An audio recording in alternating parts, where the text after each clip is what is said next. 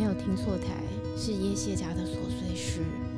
我们要听一首很好听的歌。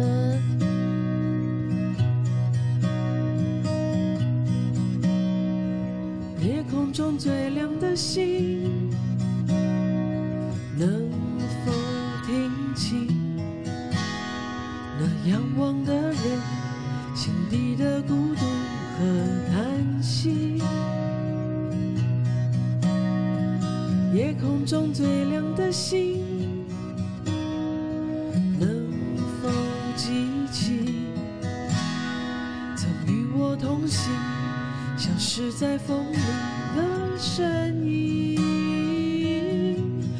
祈祷拥有一颗透明的心灵和会流泪的眼睛，给我再去相信的。勇气，哦，越过谎言去拥抱你。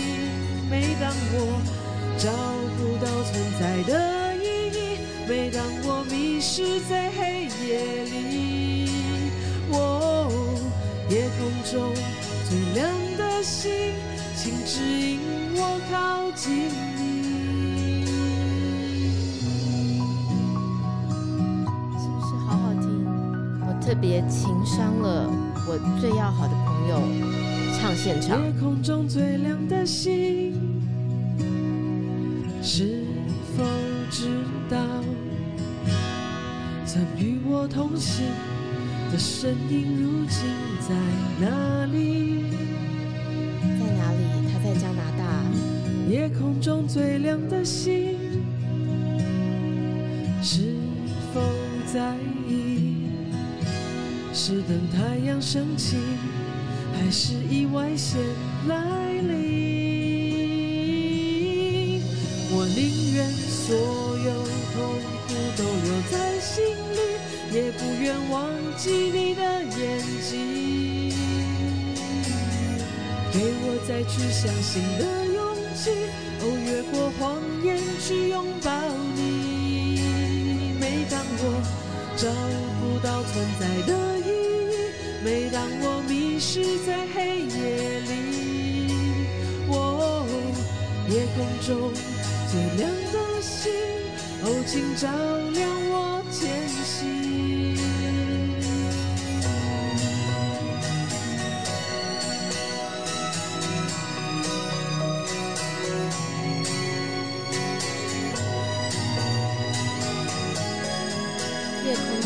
最亮的星。我祈祷拥有一颗透明的心灵和会流泪的眼睛，给我再去相信的勇气，哦，越过谎言去拥抱你。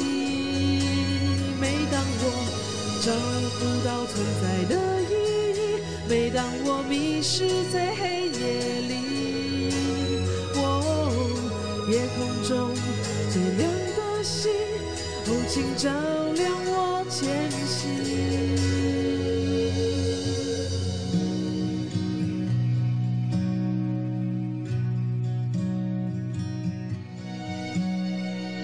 夜空中最亮的星，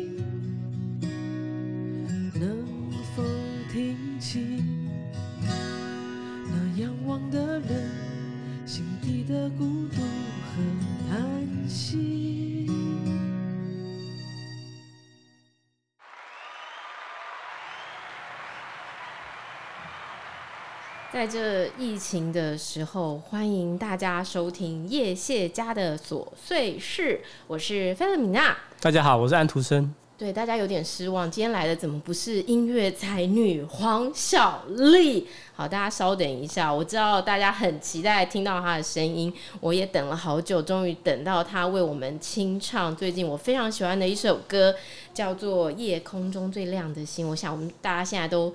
因为刚刚又发生那个停电的广播，我我发现我们现在真的很需要那个黑暗中的一丝光亮。好的，所以我来那个录音给大家。然后我觉得他唱歌真的非常非常好听，他是我的非常要好的朋友，我们从十四岁认识到现在。那他现在人在加拿大。对他，他为我们唱了一个现场。我们改天呢再邀请他来我们的线上。而且他有好多故事可以讲哎，我发现这个人的人生还蛮丰富的。你想下次我们可以三个一起对谈一下？可以啊，可以也可以找她老公。刚刚突然有个噔噔噔的声音，我们有人的电脑没有关好吗？为什么会突然有一个噔噔噔的声音呢？其实呢，最近我们突然间因为疫情的关系，然后那个我们就学生都停课在家。那我想有些人可能哀嚎遍野，可是呢，我我我是放出欢呼的声音，因为我发现。在家呢，可以节省很多往返接送小孩的时间。现在小孩又不像我们以前都可以自己上下学，对不对？你以前最最早是几岁就开始上下学啊？最早国一，哎，没有国小一年级，国 国小国小一年级就自己上学啊。对不对？我是国小三年级，而且当时我家住在离学校大概走路也要二十分钟的地方，并不算是隔壁，走路五分钟。哎，你应该是五分钟到，然后到了中午还回家看布袋戏的那一种，对不对？对，以前小时候坏人没有这么多。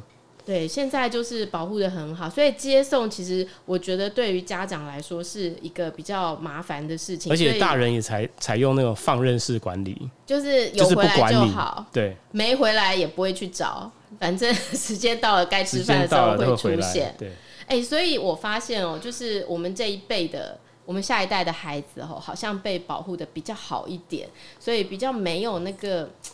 我其实今天本来要聊的是跟疫情没关的东西，是因为好，我先讲一下疫情啦，就是我们这个疫情关系，然后我们就刚好全家都在家，那我就发现说，我们全家都在家的时候，我们竟然做了一件很棒的事，就是我们把全家打扫得非常干净，然后把整个仓库啊，把很很久我儿子都不收的东西都收得整整齐齐的。我就是觉得哦，这个实在是一个非常意外的收获，因为平常你的时间被切切断成很多个部分，你比如说你要去上班，你哪有时间在家打扫？然后放假在家也有很多 routine 的事情。哎、欸，其实我觉得这要感谢我自己啊，因为我觉得我我是我提这个需求嘛，因为我想要说，哎呀惨了，我要 work from home，就后面都是因为 work from home，我想要说 work from home 就已经够痛苦了，然后看到家里又这么乱。所以就是很不爽，你知道吗？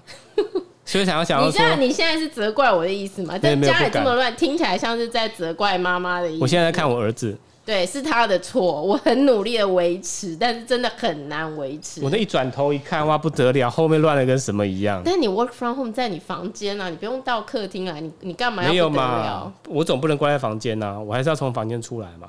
好，但是我们在做非常多的工作的这个时刻时刻呢。我九岁的女儿竟然去做了一件事，我觉得这那也是我们在这个疫情期间感到非常欣慰的事，就是因为我们很忙，我们实在没有时间去管还要吃什么，然后现在也没有人敢去外带了吧，或者是外送，其实都有点那个有点担忧。结果我女儿呢就问我说：“妈，你今天晚上弄什么？”我说：“我有一个那个酸菜白肉锅，林博好食，我干嘛要帮人家业配啊？他又没有付我钱。”哎，不要讲那么早哦。好，赶快来付我钱。林国好食，其实我觉得蛮好吃的。是不是？是博博啊，林博好食。林博好吃。好，林博好吃，我就买了这个酸菜白肉锅。我就跟我女儿说，我有准备这个，不然你去看一下冰箱有什么。结果就在我们差不多打扫到七点的时候，我女儿一锅酸菜白肉锅，充满底料的酸菜白肉锅煮好了。哇！我当时真的觉得天哪，我女儿长大了，怎么会发生九岁的孩子煮饭给一家人吃？这通常都是很贫苦的家庭才会发生的这种姐姐要担任起全家重任的这种状况，感觉很奇怪啦，你知道吗？就是一个 mixed feeling，就是那个那个火锅的底料大概三四千块。但是，但是我必须说，我我我觉得这也是要很谢谢他们学校，因为哦，他们在之前有一个学校的大露营。大露营的意思就是说，这一群九岁的孩子，他们要在学校的那个有一天，他们要在学校度过。那也就是说，他们放学的时候不会回家，他们会在家，他们会在学校。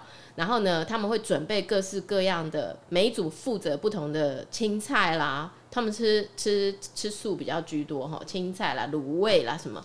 然后他们就要负责洗切。然后呢，而且家长都不知道他们到底要做什么。然后到底有没有回来交代要买这些东西，老师也都没有特别讲。那总而言之呢，他们就这些孩子要负责为自己煮出一餐可可以食用的饭，连饭都是用瓦斯炉煮的，没有用大同电锅，哎，然后还有甜点，然后他们结束之后呢，会有个余兴节目，大家都会各自的表演余兴节目，然后晚上再各自的在。而且晚上还听说还有灯光都不错，气氛美。对，萤火是不是？对，我觉得气氛很好。然后每每个小组都安排自己的活动，不是活动就是表演。对，然后每个人都不太一样。他们表演也有那种演戏啊，吹笛子、吹笛子、拉小提琴，就是应有尽有。但是让我觉得，我们以前九岁可能还没有做到像他这样子，可是他们现在九岁在学校可以做到这样，我觉得有一点意外，就是。很厉害耶！对，我觉得世代不同，以前的老师可能看到现在的老师，我觉得他们应该觉得很惭愧。你现在在批评自己以前的老师教的不好，是不是？没有，我觉得呃，即使是现在体制内以前的老师，如果现在看体制内的老师，他可能也会觉得说，哎、欸，没想到这老师的就同一个老师，同样一个老师，可能同样教三年级，但是他居然可以做这么多事情，让他的小朋友或者让他的学生有不一样的感觉。有不一样的人生，我觉得这个放手其实很重要。就是说，你放手，其实有时候父母放手，有时候是要假装没看到，或者是尽可能的不知道。我记得我，你你你第一次走进厨房煮出一顿饭，是你几岁的事？你还有印象吗？没有诶，我可能是当兵以后。对，因为我记得我认识你的时候，你说你家的家事你从来没有做过。我不做的，我就吃完饭我就下来。然后就交给别人去收拾，碗就丢着，你就丢到洗手槽，那边有洗碗槽啊，对，就让我妈洗。好了，不要，这时候气氛不能搞僵。我第一次煮出一整锅，对不起，一整锅的那个是我十二岁的时候。但但是因为啊，我觉得这还是跟小时候有没有手把手也是有关的。因为我妈小时候就是都会带着我煮东西，就是她知道我做的不好，但是她还是会教给我。比如说，她会说：“啊，你游戏可以给我抬抬嘞。”然后我就哦好，我最喜欢玩那个，我就最喜欢玩切鱿鱼。然后我就我妈就不真的不管我哎，那我要怎么剥皮，我要怎么去，我要怎么弄，我要怎么，我妈都不会管我，她就只看最后什么东西跑出来这样子。那我觉得，哎、其实他的放手啊，造就了我的一些兴趣。那比如说，我十二岁，我第一次煮就油饭，因为我回乡下，然后看我姑姑煮油饭，看起来消肿很好吃，然后我就跟我姑姑说，可以让我煮煮看吗？就我姑姑就教我怎么煮，结果我没想到我阿妈大赞，吼，你们家搞就搞哎，然后我那时候就充满信心，觉得哇，我竟然是可以。做这些事，可是现在的父母好像，你要让小孩去拿削皮刀、拿刀、拿菜刀，刀都买那个不利的，切都切不下去的那种，很怕切到手。其实我觉得叫小朋友做事很好啊，像以前我小时候，可能妈妈都想要说啊，小就是你们没事就去读书，对，所以吃完饭就去读书，对。结果你知道吗？书也没有读得很好。那我觉得叫我们做事很好，第一个就是叫你做事，你就会你就会没有时间读书嘛。所以你就会好好的珍惜那个时间，有什么时间就读书，好好读书，珍惜时间。第二个，你会你多做一些事情，我觉得对自己也是有些帮助。就比如说，可能会对自己的一些，诶，比如说我会做某些事情感到很满意。什么事情啊？就比如说你帮妈妈，不管是切菜、洗碗。我不知道，我觉得我现在回想起来，我觉得这都是很好的一个学习啊。对，因为你知道，你五岁的儿子啊，你就是一直称赞他，他就会很乐意做。哎，虽然他做的真的没有那个老大好，啊，但是你一直赞他的时候，他就会整个很骄傲这样子。我觉得就是你鼓励人家，我觉得他会有一个效果，至少他会有一个比较有他自己的自信心这样子。哎，那所以啊，我问你，你第一次离家，真正的一个人在外面生活。就是自己过夜，自己要准备自己的房间，然后自己要准备自己的饮食啊，三顿啊，这样子是几岁的事情？你还记得吗？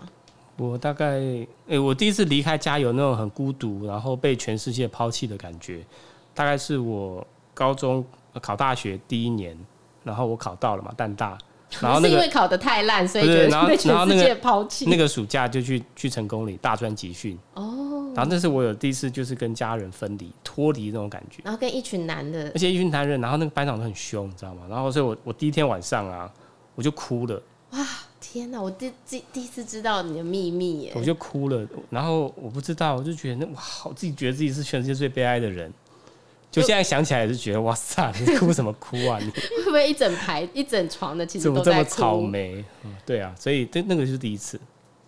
可是你在那边成功，你待多久啊？一个月、两个月啊？大专集训是我哎三十天吧，还是六十天？三十天吧。对。那等到你后来读了大学，然后你有一个自己的房子的时候。应该是觉得哇爽，对，爽啊！回家吃什么随便你啊，要吃火锅，要吃铁板烧随便你。哎、欸，所以你完全没有那种觉得离家三百里，然后感觉就是一个人的感觉，没有？没有。其实我到大学之后到外面，我就觉得我还蛮，就是蛮适应的。对。所以你觉得要在小孩很小的时候就把他丢出去吗？还是就是让他自然而然到一个时间，然后他离家，反正他就会体会到这些所有的。经验不会啊，我觉得比较早丢出去，对他来说也是个学习啊。要多早？我我觉得应该也是大学吧，大学以后。大学以后？对啊，大学大一啊。哎、欸，现在的现在的人可能都丢不出去，因为都会住在家，不愿意出去，反而很难丢出去，是不是？不会，我觉得还是要看小朋友，呃，从小到大是不是被父母亲过度的保护。哎、欸，可是你知道吗？我第一次离家的经验跟你很不一样。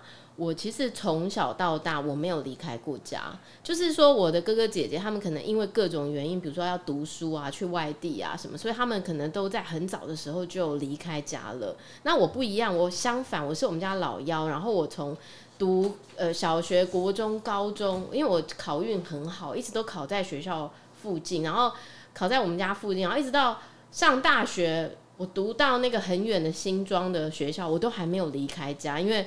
就坐公车两个小时会到嘛，然后我就每天扣扣扣扣扣，头一直撞到玻璃，因为一直在打瞌睡，然后睡到新庄，然后再睡回来。可是我都没有想过说我要离开家去住。我一直到离开家，你知道是什么时候吗？结婚。对，我就嫁给你的时候离开家，然后你知道那个我的那个心情完全是很彷徨的，因为我记得第一次离开家，那时候我们结婚。就去苏州，你知道，就是你派到苏州，所以我们就到苏州去住。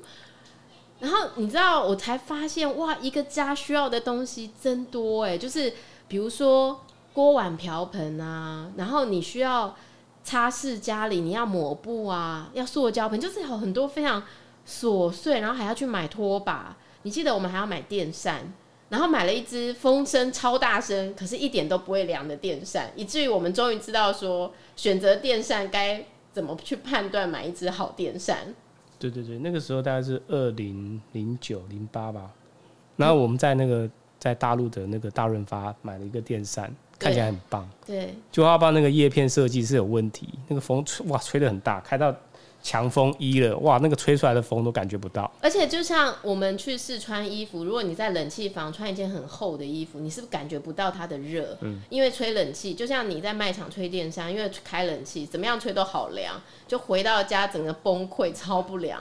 就幸好那时候吹冷气都不用钱，公司会付钱，不然会觉得实在太悲哀。但我印象很深，我那时候就想说。好了，我既然都已经来苏州，然后我白天在线上工作，然后晚上我要做一顿饭给你吃。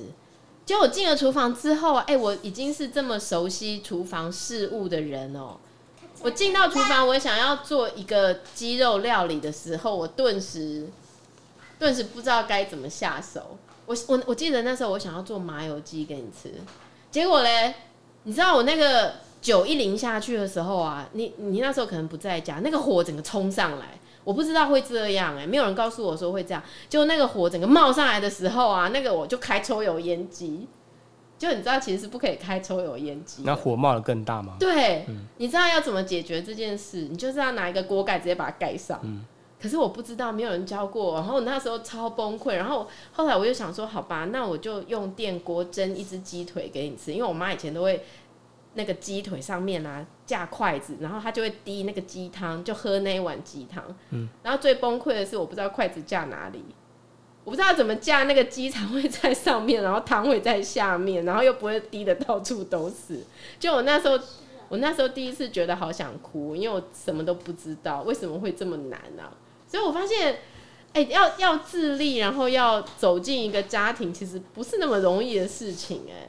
对你来说，你真的走进厨房完整做好一顿饭，我看的是四十几后的事了。对对对对，就是嗯，有时候进厨房就是好，我就煮个一两道菜。但是如果你要变得是有整道，比如说四五个很完很完整的菜，我觉得那是需要一定的功力啦。那我觉得，但是我觉得这功力就慢慢培养。那我觉得你大概做几多做几次之后，你到一定程度之后，你就有这功力了。但什么事情是什么什么因素使你突然间走进厨房？因为你知道安徒生他现在是一个大厨级的人，就是呢小菜他是不做的，他做呢绝对是繁复的大菜，就是那种要先过油啊，然后要先穿烫啊，然后要先那个炸过啊，然后后面一堆辅料，然后炒来炒去，最后。他很会做，比如说干锅，然后比如说他很会做麻辣锅，真正自己做的麻辣锅。然后比方说他非常会做呃一些爆炒的菜，他的那个菜会很有层次感。但其实这个好像是我们在生完老二之后的事情。我们老二现在在读书，以至于有点吵。你知道现在疫情期间要录 podcast 更难，因为你不知道把小孩丢去哪，你只能让他们在客厅四处乱窜，然后就会有很多有的没有的声音。我们这段，所以呢，你为什么会突然间走进厨房，然后开始学做菜？而且你做的都是中国菜耶，我发现。哎、我我其实我觉得做菜其实是蛮好玩的。我觉得它也，它好像某方面是一种创意，然后就是你把很多食材加起来，然后一起煮，然后煮煮的先后次序，它会影响它的菜的那个味道。没错。对，所以我觉得它是一个，我觉得蛮有趣的创意的过程。你就是你在里面炒制的过程中，你的顺序不一样，它炒出来的味道会不一样。那我我觉得我还蛮喜欢这个，但但是为什么会喜欢？比如说你说中国菜或大陆菜？因为我觉得那个大陆或中国的幅员广大嘛，每个地方有每个地方的他们的传统的吃法，味道也不一样。有些喜欢加糖，有的不喜欢；有些喜欢咸一点，那有些喜欢辣，有些不不不喜欢辣。那我觉得它的菜系非常的广泛，所以我觉得我总是可以从某某几某一省的菜里面去学到一个，我觉得比如说福建有福建菜的特色，那。重庆菜或四川菜有它的特色，当然辣辣是其中之一。哎、欸，上海菜也不一样的味道。哎、欸，说真的，我真的是超级不喜欢上海菜。你做了这么多菜当中，我个人最喜欢的，我觉得还是川菜。还有最近你做这个泉州菜，我觉得泉州菜其实跟我们闽式非常接近，也非常好吃。对，因为因为重庆菜或是四川菜，它就辣嘛。那基本上辣，它就是一个重口味的一个味道，所以它可能很吸引人的食欲。很很能很能引起人的食欲，所以我觉得他被人家喜欢不是没有道理的。但是我觉得那个做太多，也就是你会腻啊。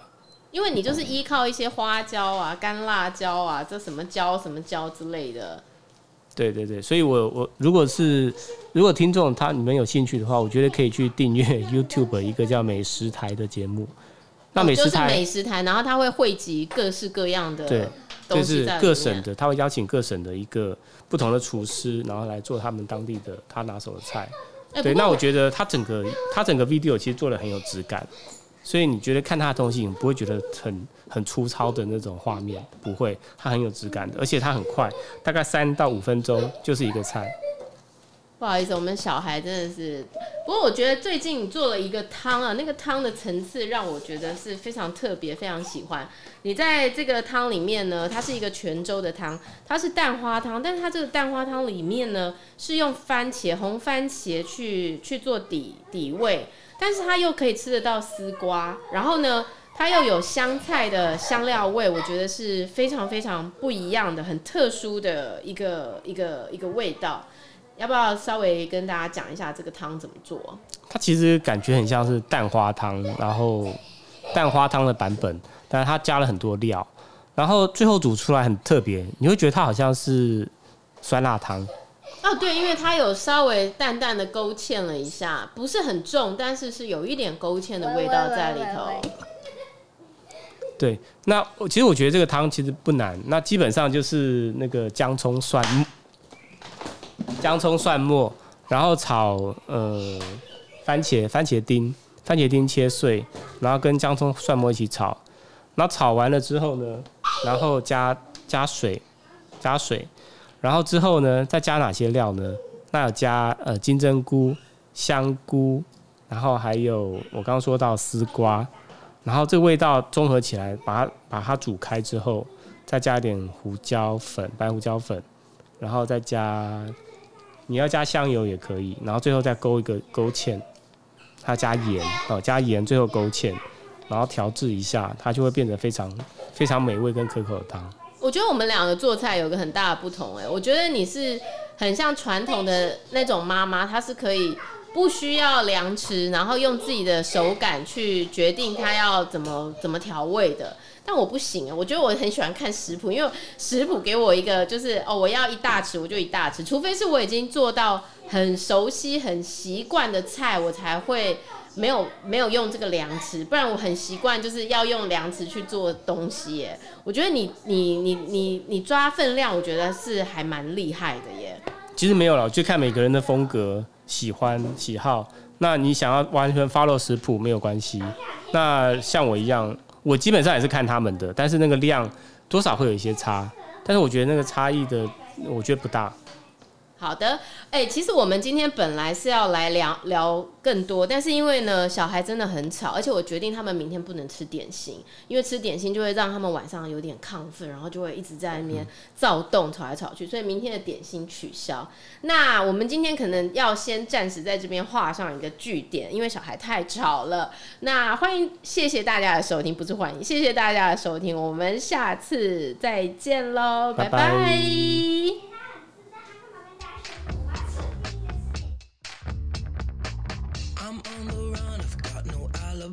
what I've done, took what you treasure, and I'm never gonna give it up. I love these empty streets and hide within the shadows. You think I'm low, but you don't know, no, know how low I go. I've been hunting for it, I've been planning for it. I'm the villain, yeah, I'm gonna take it, take it. I've been hunting for it, I've been planning.